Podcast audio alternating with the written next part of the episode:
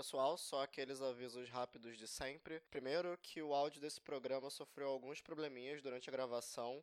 Não é nada que impeça o entendimento do programa, mas se você reparar em alguns ruídos que aparecerem durante a conversa, a culpa não é do seu fone de ouvido. Segundo, lembrar vocês dos nossos contatos em redes sociais. Vocês podem nos encontrar no Twitter e no Instagram em arroba no Facebook e no Twitter, onde também temos nossos vídeos, aliás, em Professores contra o Escola Sem Partido. Por fim, queremos lembrar da nossa campanha na Benfeitoria, benfeitoria.com.br onde você pode contribuir a partir de 10 reais para nos ajudar a continuar mantendo as luzes acesas. E obrigado ao Hamilton, Rondinelli, Fernando, Carmen, Rodrigo, Pedro, Felipe, Renato e Vivian por já terem contribuído.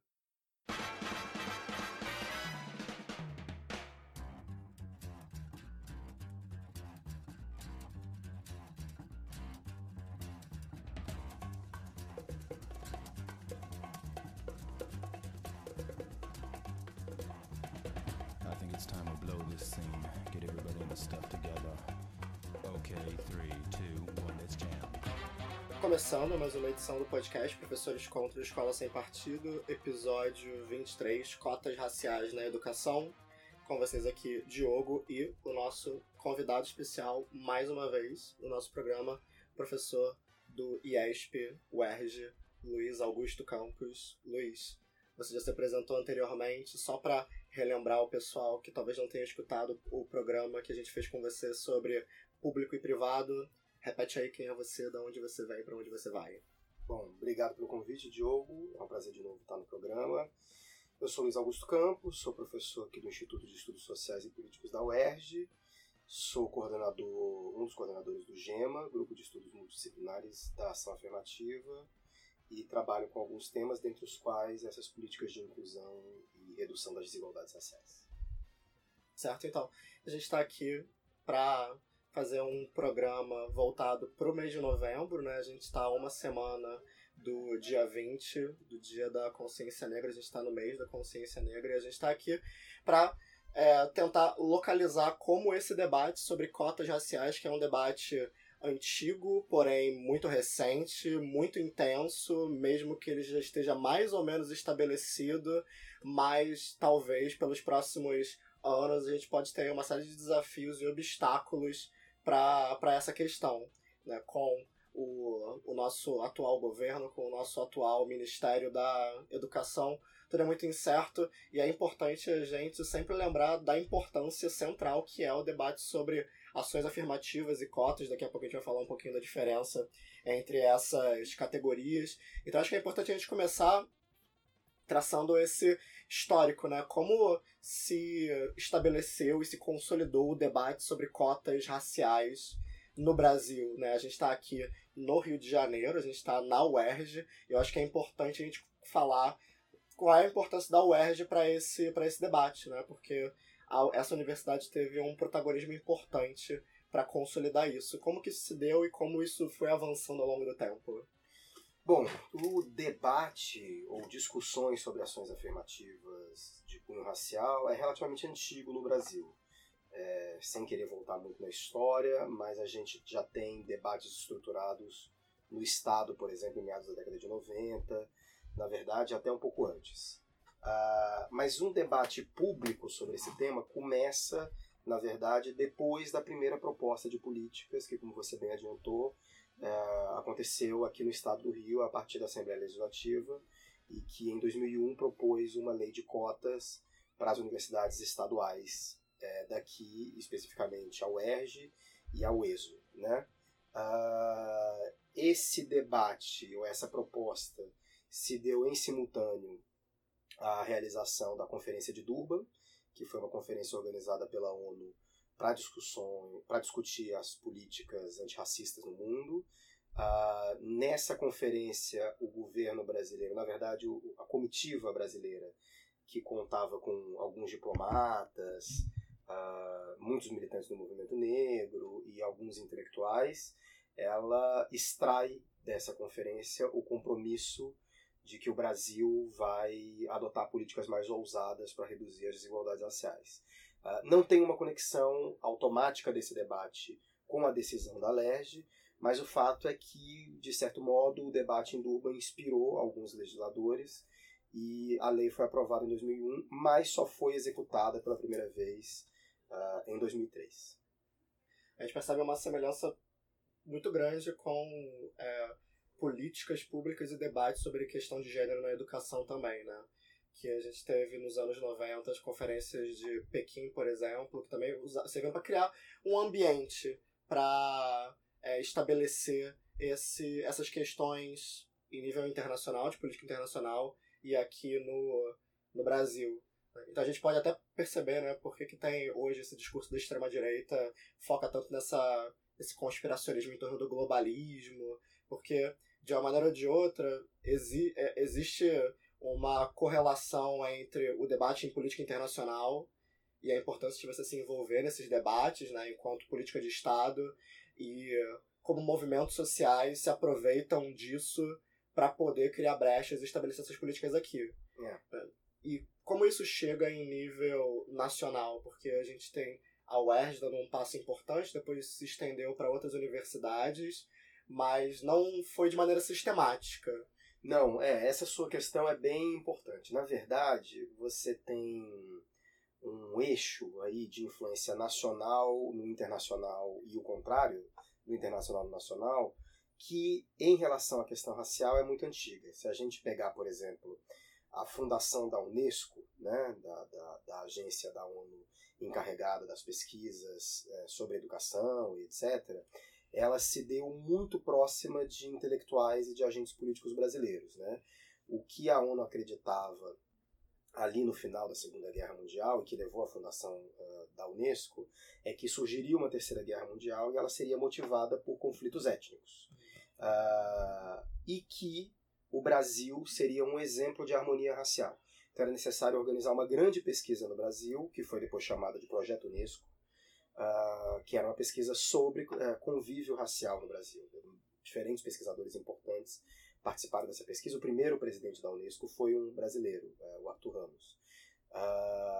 mas o fato é que isso estabeleceu uma espécie de discurso nacional feito para fora de que o Brasil era exemplo de convívio racial para outros países do mundo. Então esse discurso sempre foi muito importante na ONU, sobretudo durante os anos 50, os anos 60. Só que durante os anos 70 ele começa a entrar em crise. Muitos movimentos negros se organizam para denunciar a, a permanência das desigualdades raciais no Brasil. Isso se torna mais forte nos anos 80 e ainda muito mais forte nos anos 90. Então, é, é na crítica ao modo como o Brasil se vendia internacionalmente que esses movimentos vão conseguir arrancar das agências internacionais uh, uma força para poder pressionar os grupos nacionais, sobretudo o governo, no sentido de produção de outras soluções para as desigualdades raciais. É, isso, esse recorte é importante, né? Porque nos anos 70 é a, a criação do movimento negro unificado, que depois vai ter uma inserção importante através da Constituinte, que dá origem à Constituição de 88 e a partir daí a gente vai ter a Lei 10.639, 11.645, que estabelecem, em nível, na questão educacional, a discussão, a inserção da, do debate sobre cultura afro-brasileira, história da África nos currículos.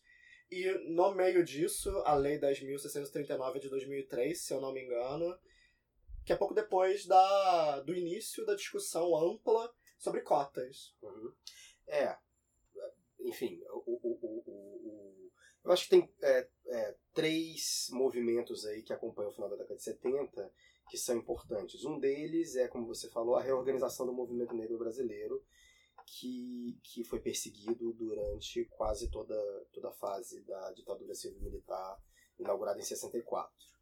Uh, além disso, você tem uh, um movimento na academia de produção de estudos que é bastante importante uh, e que está numa interface muito dinâmica com o movimento negro. Né? Normalmente os estudos sobre desigualdades raciais feitos pelo Carlos Azenbauer e pelo Nelson do Vale Silva. É, Nelson, que ainda é meu colega, e o Carlos, que já, já morreu. Uh, e o terceiro movimento, que também a gente já comentou, é essa articulação internacional. Então, uh, esses, uh, esses três eixos se articulam para conseguir avanços na pauta antirracista já no início da década de 80. Né? é, mas de forma mais intensa com a Constituinte, como você adiantou. Depois, com uma militância mais relacionada às agências de Estado, IPEA, Ministério da Educação, Ministério da Saúde, e isso tudo se culmina com as discussões de cotas a partir dos anos 2000. Você tem, é, junto com, outro, com outros professores, se não me engano, aqui do IESP mesmo, vários artigos publicados sobre o debate sobre cotas raciais. É, todos eles vão ficar linkados aqui porque são é um trabalho muito importante que você tem e é uma leitura de fácil acesso, fácil compreensão, especialmente por ser um trabalho de levantamento de dados. Né? Eu, por exemplo, que sou leigo na área de ciência política, eu tive, eu consegui é, me inserir bem nesse debate só a partir da leitura do artigo de você, dos artigos de vocês. Então, ah, tudo isso vai estar linkado. É, em algum desses artigos vocês estabelecem que para a questão das cotas, a gente tem três atores importantes, que é o movimento negro, o movimento estudantil das universidades e os conselhos universitários. Uhum. Nesse momento, porque o debate começa com mais força em 2001, 2002, em 2012 a gente tem a lei de cotas, que já mostra que já é uma, é, uma nacionalização do debate. A gente tem um projeto, uma lei é, federal que define diretrizes e, crono, e programas e metas para uma política de cotas, de ação, afirma, de ação afirmativa. Como que, é, antes disso, antes de 2012, antes da lei de cotas, como que eram estruturados os esforços desses movimentos, dos conselhos universitários, do movimento estudantil, do movimento negro? Como é que esses personagens eles estavam organizados? Porque é, isso é uma outra distinção importante que vocês fazem, que a gente precisa fazer, né? Que é a diferença entre cota racial, social e ação afirmativa. Bom, acho que tem várias questões aí no que você colocou. É, a primeira delas tem a ver com uh, um modo como determinados atores produziram essa nova política, uh, que hoje é uma política pública, que são as ações afirmativas ou cotas raciais. É, isso tem a ver com um processo é, da militância que, por diferentes razões, durante a década de 90 se concentrou muito na pauta da educação. Não apenas na pauta da educação, mas, assim, sobretudo. Então, a organização de movimentos uh, locais, estaduais, que buscavam influenciar os conselhos de educação, etc., e que encontraram uma certa interface com a universidade. Então, esse caldo, essa interação constituída em mais de uma década, foi fundamental para que a partir do momento que ações afirmativas fossem propostas em uma ou outra universidade, isso se espalhasse é, e se difundisse de modo bem bastante intenso no início dos anos 2000. É, a diferença entre ação afirmativa e cota, normalmente na linguagem cotidiana, o que a gente convencionou, na verdade, é que ação afirmativa é o gênero, né? ou seja, é, basicamente toda política de discriminação positiva ou de compensação de uma discriminação sofrida por algum grupo. Então você tem inúmeras políticas de ação afirmativa que não são apenas raciais e que não são apenas cotas. Né? Uh, por exemplo, o ProUni estabelece uma política de bônus para candidatos pretos e pardos. É uma ação afirmativa racial que não é uma cota, não é uma reserva de vagas pré-estabelecida. Uh, e você tem no Brasil cotas socioeconômicas para estudantes oriundos de escola pública e de baixa renda, é, o que configura uma cota socioeconômica que não é uma cota racial, que é também uma ação afirmativa uh, socioeconômica. Então é como se a ação afirmativa fosse o rótulo geral e cota fosse uma espécie ou uma subespécie específica de, desse gênero maior chamado ação afirmativa. A gente poderia colocar também no, no guarda-chuva ação afirmativa bolsas de permanência, claro. política de financiamento para Claro, se você entende que um determinado grupo sofreu desvantagens ou discriminações no decorrer de suas vidas e é necessário que haja uma política para compensar essa desvantagem de modo a estabelecer uma equidade, isso pode ser chamado uh, de ação afirmativa. Uh, você tem, por exemplo, ações afirmativas de vários tipos para mulheres. Uhum. Uh, na política brasileira, você tem uma lei que obriga cada partido a lançar uma determinada quantidade de candidatas, né? Uh, então, essa lei entende que há uma discriminação uh, às mulheres na política, essa discriminação tem efeitos perversos e é necessária uma ação afirmativa para reduzir os efeitos dessa discriminação, dessa desigualdade. E aí também tem uma distinção importante que quando a gente for discutir mais para frente como o debate sobre cotas acaba entrando no debate público, na opinião pública, que é a distinção entre ação afirmativa social e ação afirmativa racial. É, tanto a lei de cotas quanto, por exemplo, as universidades estaduais como a UERJ tendem a fazer uma mistura das duas coisas, né? O critério socioeconômico, estudantes com renda familiar até um certo patamar têm acesso às vagas de reserva, quanto o caráter é, socio-racial, que engloba estudantes pretos pardos, estudantes indígenas. Pergunta simples, por quê? por, que, por que isso? Por que essa, essa mistura? Porque muitas vezes parece que o critério social ele entra como uma forma não de ocultar, mas de deixar mais velado a questão racial dentro do debate sobre ação afirmativa. Isso essa é uma leitura correta? Como é que isso aparece? É, a pergunta é simples com resposta bem complexa, né? É, bom, de modo geral, é, o que a gente tem que entender é que você tem, quando a gente está falando nesse debate, você tem dois tipos de desigualdade. É, uma de desigualdade é o que a gente chama de desigualdade de condições. Né? Então, uh, quem observa o Brasil hoje pode reconhecer que se trata de um dos países mais desigual do mundo. Ou seja, você tem pessoas que vivem em condições muito diferentes, umas são ricas, outras são pobres, etc. Um outro tipo de desigualdade que é relacionada, mas não é a mesma coisa que a desigualdade de condições, é o que a gente chama de desigualdade de oportunidades. Então, as chances que alguém tem de melhorar de vida ou de piorar de vida. Uh, você pode ter um grupo que é relativamente rico ou de classe média, portanto é privilegiado na desigualdade de condições, mas esse grupo pode sofrer desigualdades de oportunidades. Então, uh, mulheres ricas continuam sofrendo a discriminação de gênero. Uh, ou seja, elas são vítimas de uma desigualdade de oportunidade, mesmo que tenham vencido uma certa desigualdade de condições. Do mesmo modo, eu creio, e boa parte dos estudos uh, estão comigo nesse sentido, eh, de que pretos e pardos que ascenderam socialmente ainda continuam sofrendo discriminação. Então, de modo geral, você pode dizer que o Brasil precisa de ações afirmativas de caráter socioeconômico, porque é um país desigual em termos de classe, e que precisa de ações afirmativas raciais ou de gênero ou para pessoas com deficiência, porque esses grupos específicos sofrem uma desigualdade de oportunidades específica. É, porém, historicamente, a ação afirmativa racial tendeu a se combinar com a ação afirmativa socioeconômica de uma forma um pouco mais tortuosa. Né? No debate de cotas, uh, essa relação entre desigualdade socioeconômica e desigualdade racial foi estabelecida de modo polar. Então, os críticos das cotas quase sempre diziam assim: basta a gente fazer ações afirmativas socioeconômicas que a gente vai atingir os negros, porque a maioria deles uh, são pobres. Né? Uh, então, em grande medida, as leis de cotas passaram a sobrepor critérios socioeconômicos a, a critérios raciais, uh, porque se crê que o problema a desigualdade racial no Brasil é um problema dos negros pobres, basicamente, né?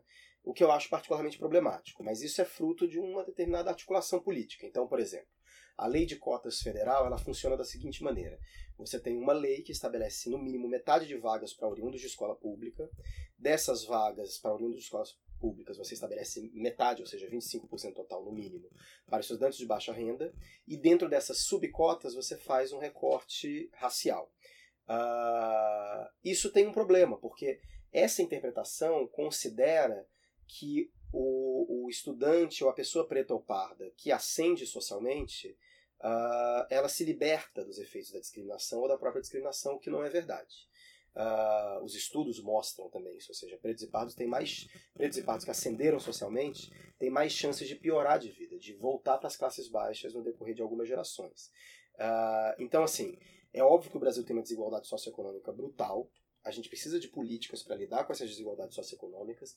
Essas políticas podem ser políticas de ação afirmativa, uh, mas o Brasil, mas isso tudo, essa não é a única desigualdade que a gente tem. A gente tem outras desigualdades e uma delas é a racial, que demanda uh, políticas específicas, uh, como ações afirmativas raciais, complementares a essas outras políticas mais socioeconômicas. Pensando dessa maneira, não é a lógica que justifica é o 6 por meia dúzia, né? Se você enfrenta a questão social, a questão racial vem junto. Não é esse o caso, né? Por exemplo, justificativas de ah, então as cotas raciais beneficiariam uma classe média preta parda. Né? Isso não está de acordo com a realidade. Veja, é, é, as cotas na universidade, sobretudo, elas são voltadas, por definição, para pessoas que completaram o ensino médio. É, num país como o Brasil, onde a desigualdade educacional é muito grande, é provável que uma pessoa que completou o ensino médio já esteja numa certa classe média. Ainda que o conceito de classe média para estratificação não costume acompanhar o conceito de classe média das pessoas. Né? É, no Brasil, quase todo mundo se considera de classe média. Né? Quando a gente está falando é, de classe alta no Brasil, a gente está falando de posse de diploma. Se você tem um diploma de nível superior, você já faz parte de uma parte muito restrita da população, que gira em torno de 10% e 20%. Uh, então, portanto, você já é um privilegiado na nossa estratificação social. Uh, uh, então, então é isso. Pode-se dizer que as cotas raciais estão beneficiando um determinado grupo que já não é o grupo mais pobre da população, aquele grupo que vive na miséria. Esse argumento é, pode ser verdade. Uh, só que ainda assim, as ações afirmativas raciais ou as cotas raciais no ensino superior uh, vão estar beneficiando um grupo que sofre com a discriminação racial. Não é porque você ascendeu socialmente que a discriminação racial deixa de acontecer. A rigor, talvez seja até o contrário. Né? Pretos e pardos em espaços de elite ou espaços de classe média costumam relatar mais discriminação do que quando eles estão uh, em situações de pobreza, né? Por motivos razoavelmente óbvios, assim, a gente tem uma elite, uma classe média profundamente branca. Então, quando uh, pretos e pardos chegam nesses espaços, eles são vistos nitidamente como pessoas diferentes e o que dá aso a, a, a discriminações mais duras, né? Então, uh, bom, não sei se eu respondi a tua pergunta, mas, mas é um pouco assim que, que a gente pensa. Sim. E justamente é porque abordar esses argumentos são importantes, porque são eles que meio que estão difundidos, seja num imaginário claro. sobre cotas raciais, seja na, no debate público. Claro. Né? Vocês, é, você especificamente, tem uma pesquisa é, centrada na questão da mídia e de como a mídia lida com a questão das, das cotas raciais. E eu queria ouvir também você falar um pouquinho sobre, sobre isso, né, que é a disputa da opinião pública sobre, a, sobre as cotas. É, em um dos artigos que você que você assinou, que é Administrando o Debate Público, o Globo e a controvérsia em torno das cotas raciais, você faz esse, esse apanhado, né? E e fica a pergunta, né? De novo, por quê? Por que que pra, para uma das maiores corporações midiáticas do, do Brasil é, pesar tanto a mão em torno dessa questão desde o começo dos anos 2000? Por que isso foi tão central para pautar o editorial do, do jornal? E quais são os interesses políticos disso, né? Porque a, o, o Globo, a Globo, tem uma pauta própria, mas por que então a questão das cotas raciais entraram no meio disso? E como que o jornal barra empresa foi se envolvendo com esse debate ao longo do tempo? Bom, eu acho que em relação ao Globo e em relação, isso vale também, de certo modo, é, para a Folha de São Paulo, para a grande mídia, é, esses jornais é, eles têm uma relação complexa com as ações afirmativas raciais. Primeiro é preciso lembrar que na preparação para Durban, seja ali 2000, 1999, quando se começou a falar de Durban, uh, esses jornais foram bem ativos na produção de cadernos e matérias sobre desigualdades raciais. Né? Então, de certo modo, esses jornais ajudaram a pautar esse tema uh, num debate público mais amplo. No entanto, eles reagem de modo uh, muito incisivo e contrário quando uh, se oferece a cota racial, a ação afirmativa racial, como uma solução para esses problemas de desigualdades raciais. Isso tem a ver com o fato de que esses jornais, de certo modo, aderiam a um imaginário social mais amplo que, primeiro, via o Brasil como um país que, mesmo que tivesse racismo, não era um país racista. Seja, seria preciso pensar no racismo no Brasil, o racismo existe, mas nós não seríamos estruturalmente racistas. Né? É, a outra coisa importante para esses jornais é uma determinada definição de universidade pública como espaço para uma elite intelectual, para pessoas com um determinado mérito quase natural, uh, e um lugar de produção de conhecimento capaz de produzir desenvolvimento uh, para o país. Eu acho que a cota racial ela ataca ou ela balança ou problematiza esses dois imaginários, um imaginário meritocrático uh, muito forte nesses jornais e o imaginário uh, de apologia da mestiçagem também muito forte nesses jornais. Uh, mas o que eu acho interessante também é que, embora esses jornais tenham agido de modo muito incisivo contra as ações afirmativas nos seus primeiros anos, em determinado momento, ali por volta de 2004, 2005, 2006, eles são obrigados a aceitar essa controvérsia, no sentido de uma controvérsia que veio para ficar. Então eles fazem aquilo que a gente chama, eu, João Férez Júnior e a Verônica Tocha da Flom, nesse texto, de administração da controvérsia. Ou seja, eles começam a ser atacados muito fortemente como jornais parciais. Então, o que, que eles fazem? Eles vão produzir uma polarização. Eles vão dizer assim: existe um lado contra, existe um lado a favor, e esse lado vai ter espaços iguais, e ele vai debater em nossas páginas. Uh, naquele momento, isso parecia algo ok, algo corriqueiro. Eu acho que hoje, pensando mais, eu acho que ali você tem um protótipo do que depois vai se rotinizar no Brasil, ou seja, a, a, imagem de que há uma polarização constitutiva hoje em quase todas as temáticas importantes para o debate público. O que eu acho importante destacar em relação a isso é que nenhum tema é essencialmente polarizado. Né? É, você pode sempre buscar nuances, você pode sempre buscar um terreno comum. Essa forma de organizar o debate, que eu acho que tem uma certa influência no modo como o debate público de modo geral no Brasil hoje vem se organizando, ela tende a catalisar a própria polarização. Então as pessoas são dispostas em lados opostos e elas acabam reforçando esses lados opostos. Isso tem como consequência, no caso das ações afirmativas raciais, adiar uma lei de cotas. É só quando esse debate arrefece, né, só quando esse debate decai, que a lei de cotas surge. Porque assim, se o tema é muito polarizado, então nós não podemos fazer nada.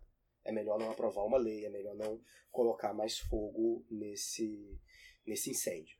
É, vocês até levantam o, o, a escolha de palavras dos editoriais ou do, é, das matérias dos artigos, né, que é rotular a questão das cotas como uma polêmica. Isso. E é interessante a gente ver como essa palavra, essa palavra polêmica, né, essa palavra amaldiçoada, uhum. até hoje ela é usada ou como forma de impor uma polarização em debate, que, como você bem disse, não necessariamente são ou precisam ser polarizados. É. Ou, dentre ou, eles o Escola Sem Partido. Dentre eles o Escola Sem Partido.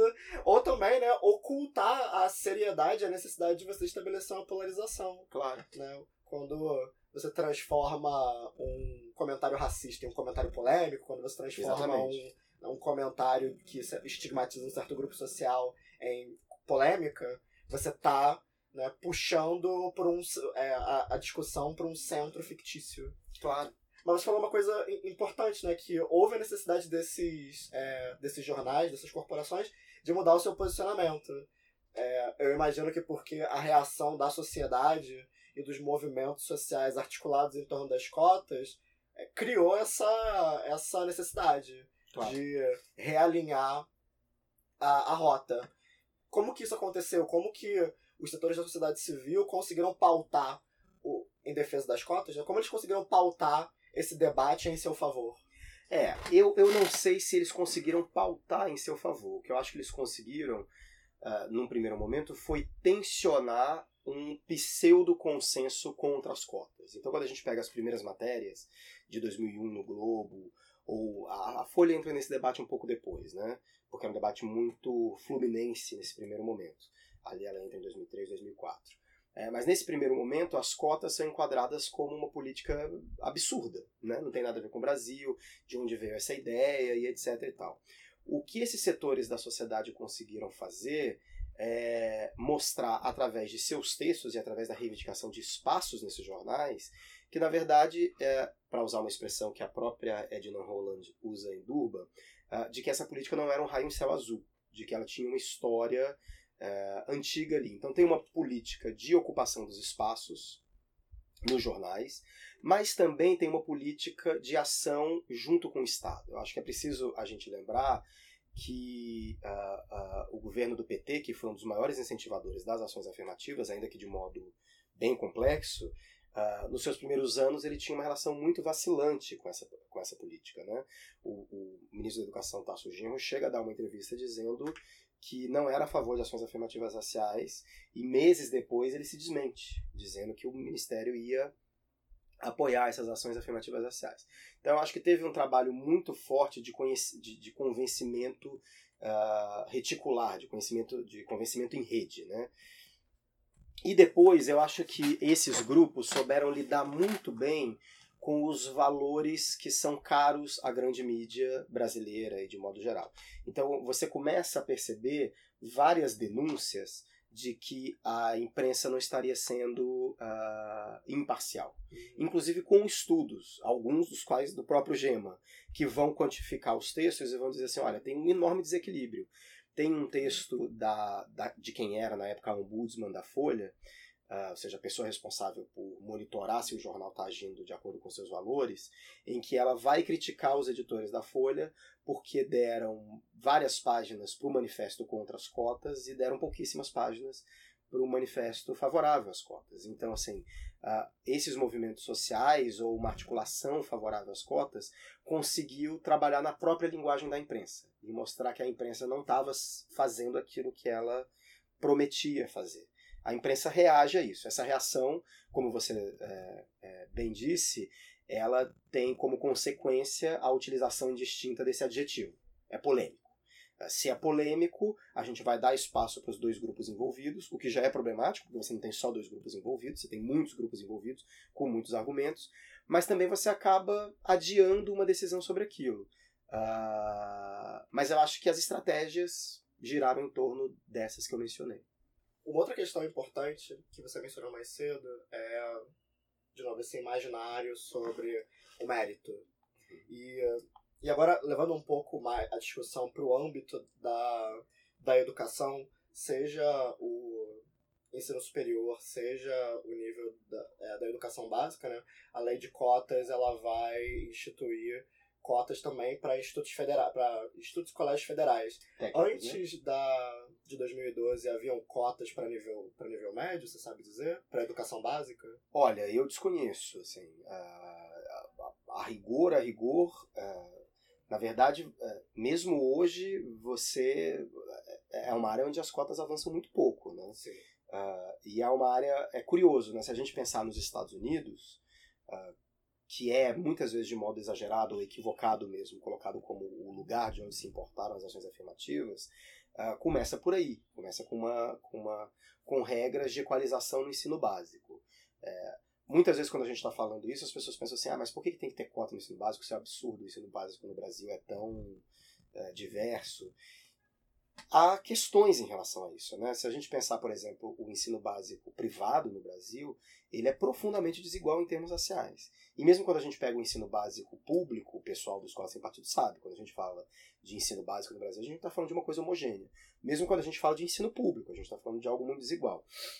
Uh, mas isso começa via ensino básico federal. Uh, Colégio Pedro II, os colégios, uh, alguns colégios de aplicação, etc. Eu acho problemático, por exemplo, que você tenha escolas privadas que tenham turmas gigantescas, ou às vezes todo um colégio privado que tem uma quantidade diminuta de pessoas pretas e pardas. Sim. E isso, ah, enfim, você como educador sabe melhor do que eu, tem uhum. impactos fortíssimos na formação desses indivíduos, na sua socialização primária.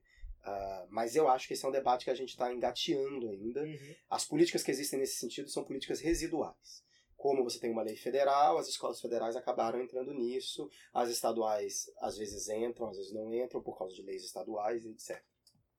É, a Luísa, que participa regularmente aqui do nosso programa, ela não está aqui com a gente presencialmente, mas está aqui com a gente pelo Twitter. Ela deixou uma pergunta comentando que hoje, por coincidência, saiu uma reportagem no, no G1 falando que, pela primeira vez, o número de estudantes declarados como é, negros, pretos ou pardos superou a de estudantes brancos. Eu acabei de postar essa é, matéria. Isso é sintomático por vários, vários motivos. A pergunta dela é se a gente pode ver isso com bons olhos ou, ou está muito cedo para comemorar. Eu queria também trazer para a próxima parte da, da questão, né? Que é, você, você traçou esse paralelo, ao longo do tempo, o imaginário so, social sobre cotas e ações afirmativas foi se modificando. Uhum. Mas não tanto assim, porque quando as cotas começaram a se tornar uma realidade estabelecida, alguma coisa se manteve, especialmente essa discussão sobre o mérito. Claro. De que. E uma coisa que, inclusive, pessoas que defendem a política de cotas é, utilizam como argumento é que, por exemplo, o desempenho acadêmico de estudantes é, cotistas que entram nas universidades por reserva de vagas, ele é é, idêntico ou muito próximo ao desempenho de estudantes que entram em vagas regulares.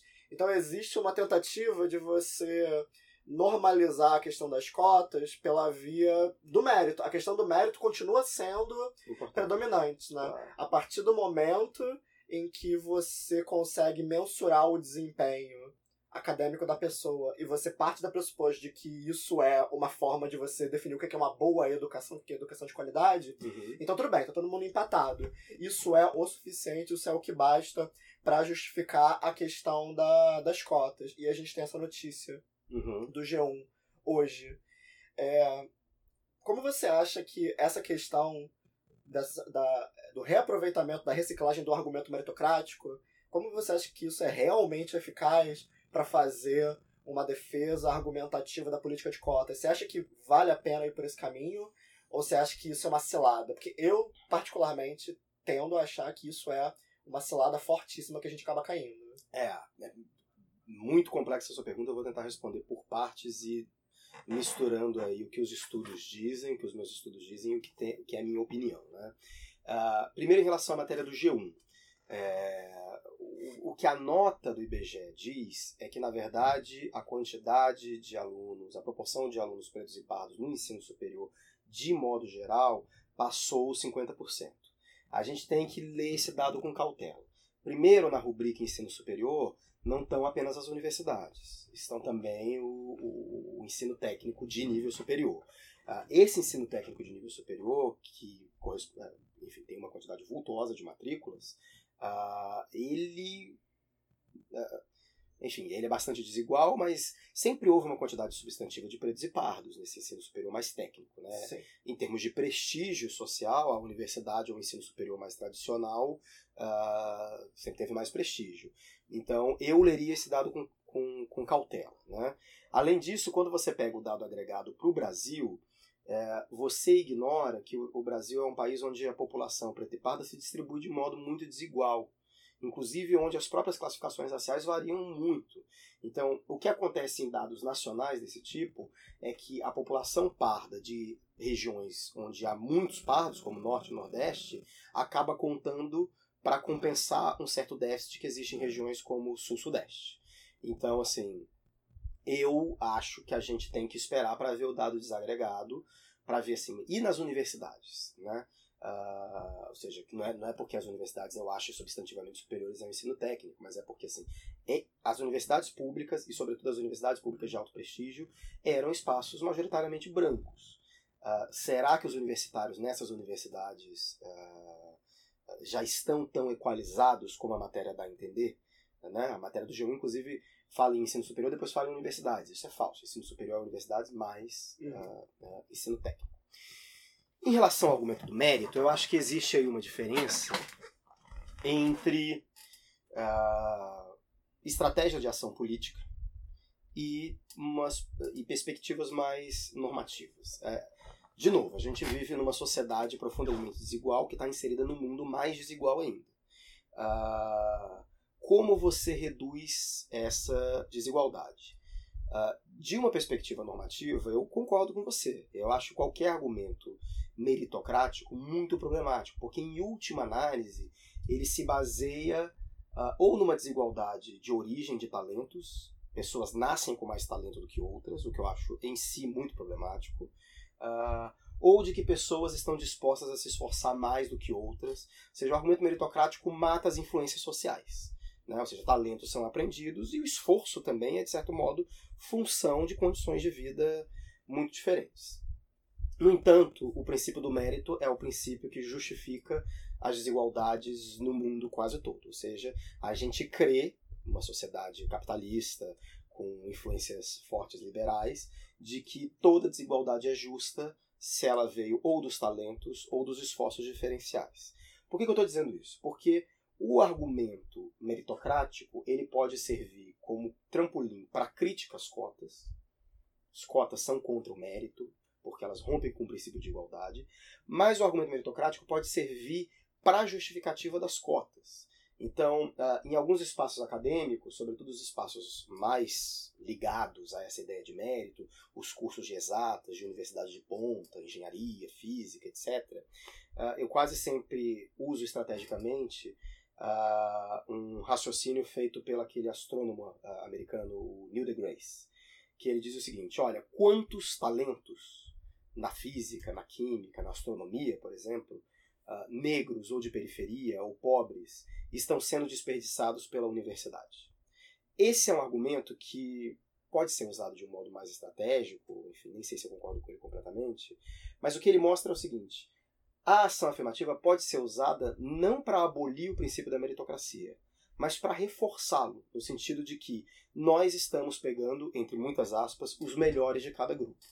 Então, eu particularmente, e, e talvez de um modo um pouco sei lá, talvez seja uma falta de ousadia da minha parte, eu não acho que a gente vai conseguir reduzir as desigualdades drasticamente nos próximos. Antes eu achava nos próximos 10 anos, agora com esse novo governo, talvez nos próximos 50. Eu acho que a gente tem que pensar em medidas mais reformistas que reduzam a desigualdade de modo mais paulatino. Se é assim, a gente tem que convencer setores da sociedade que são profundamente atrelados a essa ideia de mérito. Para esses setores, o argumento de que as ações afirmativas colocam dentro da universidade os melhores de cada grupo cola. Cola e funciona. Agora, se você me perguntar assim, mas no fundo, no fundo, você acha que pessoas nascem com talentos e pessoas, desde a primeira infância, se esforçam de um modo diferente? E isso é quase natural? Eu, como sociólogo, acho que não. Mas acho que lutar contra esse argumento no mundo profundamente desigual e cada vez mais conservador que a gente vive é uma luta necessária, porém bastante inglória. É, a gente pode pensar né, que, independente da existência ou não de políticas de ação afirmativa e cotas, o critério do vestibular, claro. do processo seletivo, é profundamente meritocrático. É profundamente meritocrático, ele continua existindo. Né? É, e Inquestionável. Tem, e tem um dado sobre isso que é importante, assim, que é quando a gente pega todos os alunos que fizeram o Enem e calcula quais, as que, quais aqueles que têm alguma chance de entrar na universidade com o Enem, ou seja, não é nem os que entram, a gente está falando de 5%. Uhum. Então, assim, o vestibular é uma forma, o Enem, né, essas provas padronizadas de seleção, elas configuram uma forma de uma porta de entrada na, na universidade que já é profundamente desigualitária. Uhum. Então, a entrada na universidade pública no Brasil na verdade, a entrada na universidade no Brasil, já, já a gente já está falando da entrada numa elite muito diminuta para um país muito desigual. Uhum. Uh, às vezes eu acho que o argumento de crítica ao mérito, uh, e que leva a crítica a esses testes padronizados, críticas com as quais eu concordo, uh, ignora o fato de que isso está tão entranhado na sociedade, nas instituições, que esse debate ainda vai demorar muito para surtir efeito. Por isso que eu acho que ações afirmativas raciais e socioeconômicas na universidade são fundamentais como medidas enquanto a gente não chega numa igualdade mais substantiva. Né? Uhum. É, e um outro ponto importante é após o, o processo seletivo. Ah, sem dúvida. Isso é uma pergunta também da Luísa e do Miguel Ângelo sobre a questão da permanência versus evasão após do aluno cotista, né, do aluno da, da, vaga, da vaga reservada quando ele entra na universidade. Claro. Você, Luiz, tem alguma noção de como esse processo se dá? Qual é o nível de permanência? Qual é o nível de sucesso da política, da ação afirmativa de não só fazer o aluno ingressar na universidade, mas mantê-lo na universidade? É, é, as pesquisas sobre isso têm que lidar com uma, uma complexidade do, da evasão, né? Uh, primeiro, uh, além de pouca gente entrar na universidade pública no Brasil, a gente tem que lidar com uma outra estatística muito ruim, que é o fato de que uma grande parte dos estudantes do ensino superior brasileiro evadem, eles saem dos seus cursos. Né? Uh, isso gera problemas de gestão universitária, enfim. Uh, mas existe uma outra complexidade. Evasão não é necessariamente a expressão de uma dificuldade de acompanhar o ensino superior. Muito da evasão universitária é aquele estudante que supostamente cai para cima. Ou seja, estudantes que estão concorrendo a cursos muito concorridos, a cursos de alto prestígio, em geral passam por outros cursos antes. Uh, quando a gente observa os dados comparados de evasão de cotistas e não cotistas, existem alguns estudos sobre isso, de modo geral, cotistas evadem menos. Uh, então você pode dizer, olha, os cotistas ficam mais na universidade, esse dado é positivo, ok, essa interpretação tem um ponto. Mas isso pode querer dizer também que os cotistas não estão conseguindo passar para cursos melhores, ou seja, eles, uhum. uma vez que estão num determinado curso que eles passam, eles ficam ali porque eles não têm as condições necessárias para galgar posições em cursos de mais prestígio. Uh, em relação às políticas de permanência no Brasil, elas são muito fragmentadas. Então, uh, na verdade, eu arrisco dizer que um dos efeitos não intencionais positivos das ações afirmativas foi colocar para as universidades a importância de políticas de permanência. Uh, e quando a gente fala de política de permanência, a gente está falando de um arco gigantesco de coisas. Por exemplo, restaurante universitário é política de permanência. Sim. Você, com o restaurante universitário, você praticamente uh, está incentivando ou está possibilitando condições mínimas para que os alunos consigam vencer o turno do, da, da manhã até o turno da tarde. Uh, moradia universitária é uma política de permanência importante que é, que é ínfima no Brasil. Uh, bolsas específicas para os alunos beneficiários de A UERJ tem uma bolsa de ação afirmativa nesse sentido, que é muito pequena, mas, mas enfim, de modo geral, as políticas de permanência são muito fragmentárias. Os dados sobre elas são monopolizados pelas universidades, ou seja, a gente tem dificuldade de desenhar um quadro geral. Então, essa é uma frente onde a gente avançou pouco em termos de pesquisa por problema dos dados. Mas existem políticas de permanência, de permanência, elas são fragmentárias, elas têm efeitos relativamente pequenos, mas eles estão aí.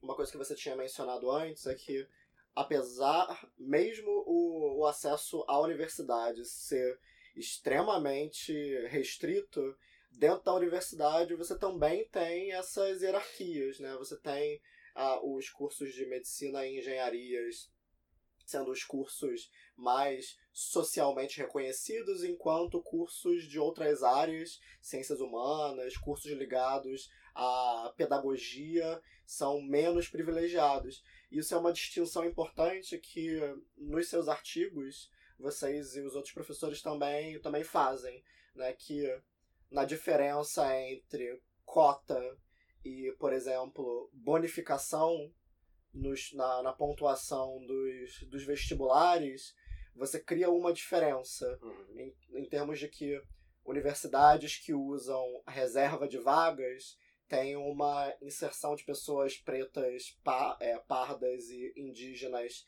mais diversificada nos cursos e universidades que só utilizam a questão da bonificação dos pontos não têm. Uhum. Como que isso opera?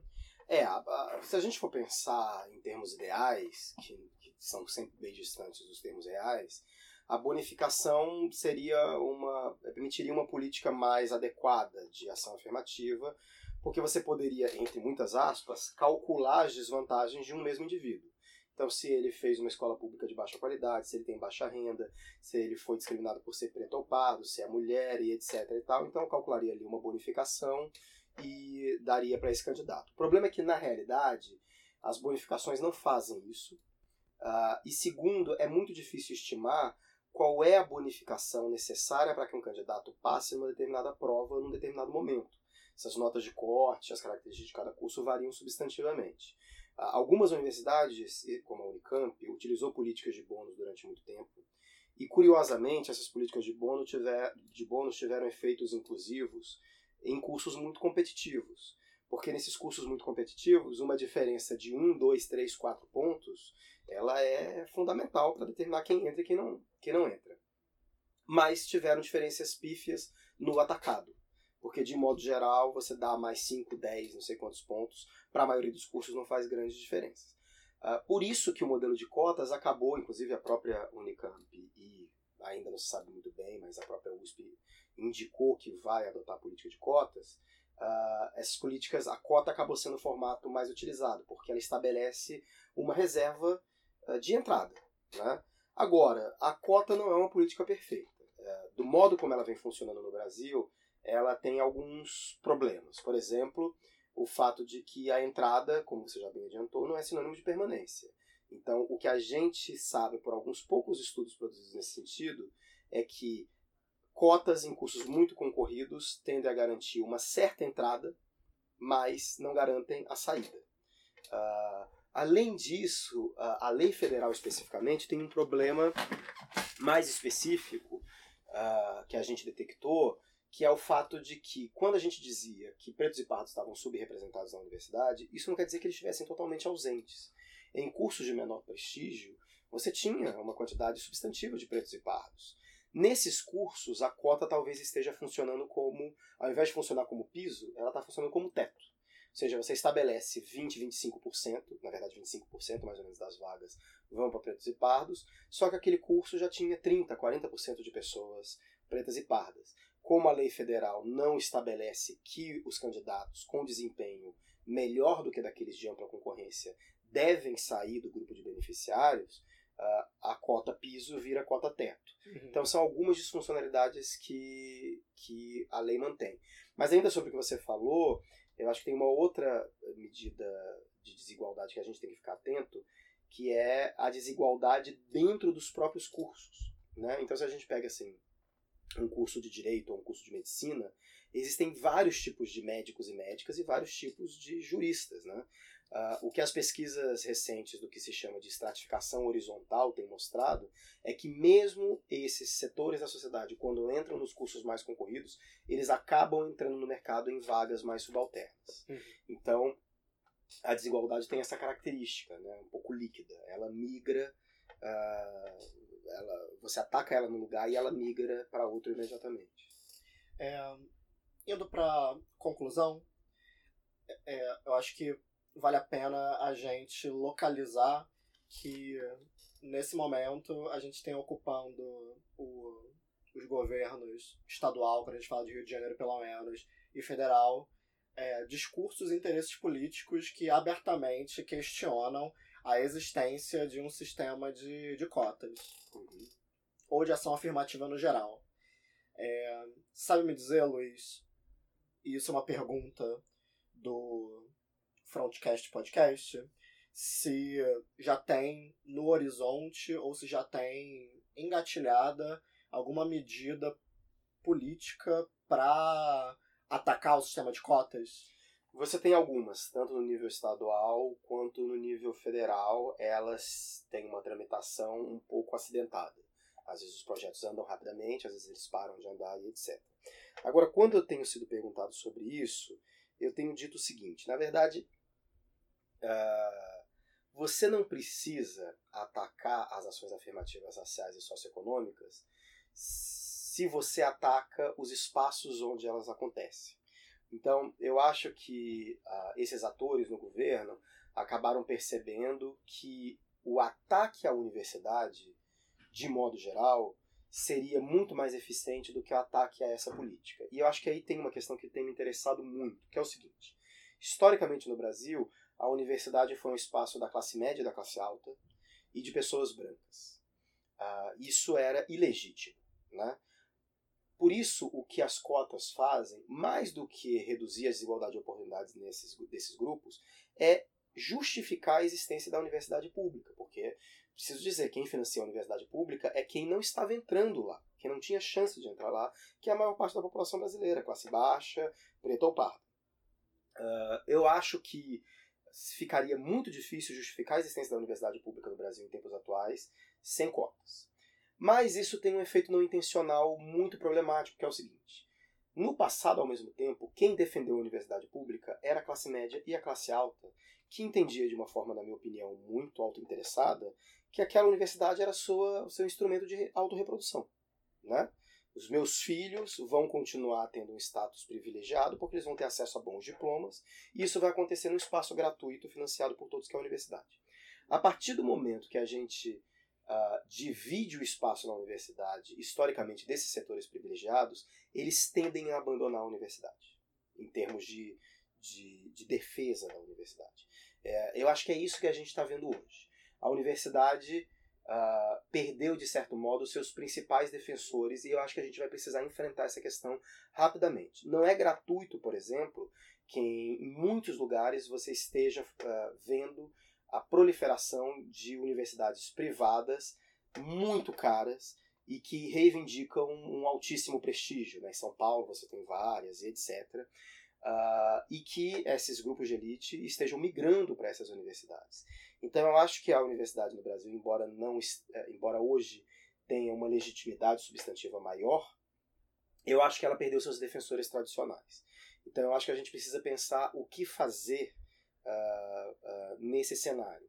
Isso passa uh, por, enfim, reforçar as bases de legitimidade da universidade nas classes mais populares, né? ou seja, mostrar que elas agora podem adentrar a universidade, mas passa também por um processo de esclarecimento, de comunicação do que a universidade faz para além da formação. Preciso dizer que a universidade, 95% da pesquisa produzida no Brasil é produzida nas universidades. Então, esse tem sido, de certo modo, o paradoxo ou o dilema que tem mais me incomodado intelectualmente. Perfeito.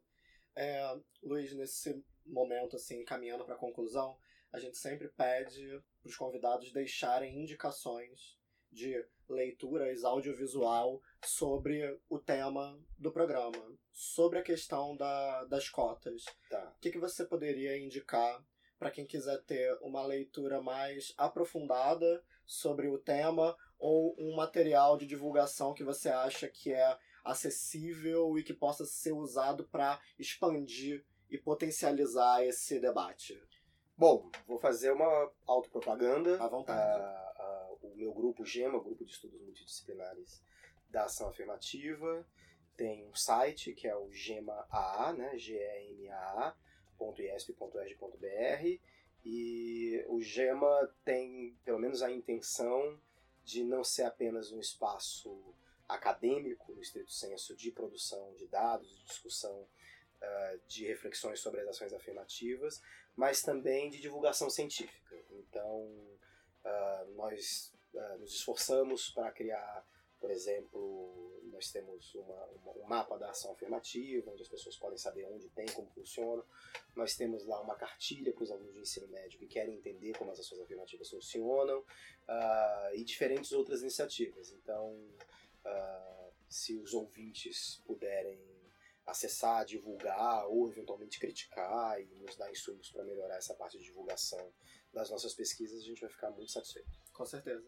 É, para além disso, né, tem mais algum projeto, direto ou indiretamente ligado ao seu grupo, que você queira deixar aqui divulgado? Mais algum contato que a gente possa divulgar aí? Fica à vontade, o espaço é seu. Ah, tem vários, mas eu acho que a gente agora está fazendo é, uma pesquisa sobre a experiência dos alunos cotistas na UERJ. Eu preciso dizer que a UERJ já tem cota há muito tempo, né, há mais de uma década.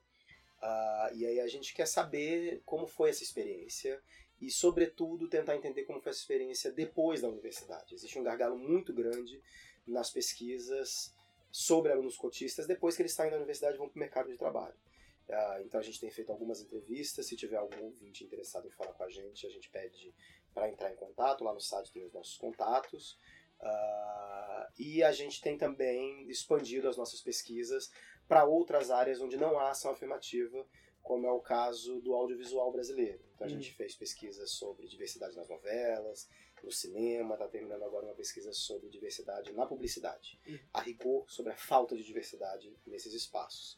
Então, uh, e essas pesquisas com diferentes graus têm ensejado políticas específicas nesses espaços. Então, quanto mais pessoas interessadas nisso, melhor para a gente. Perfeito. Tudo isso vai estar devidamente linkado na publicação desse programa.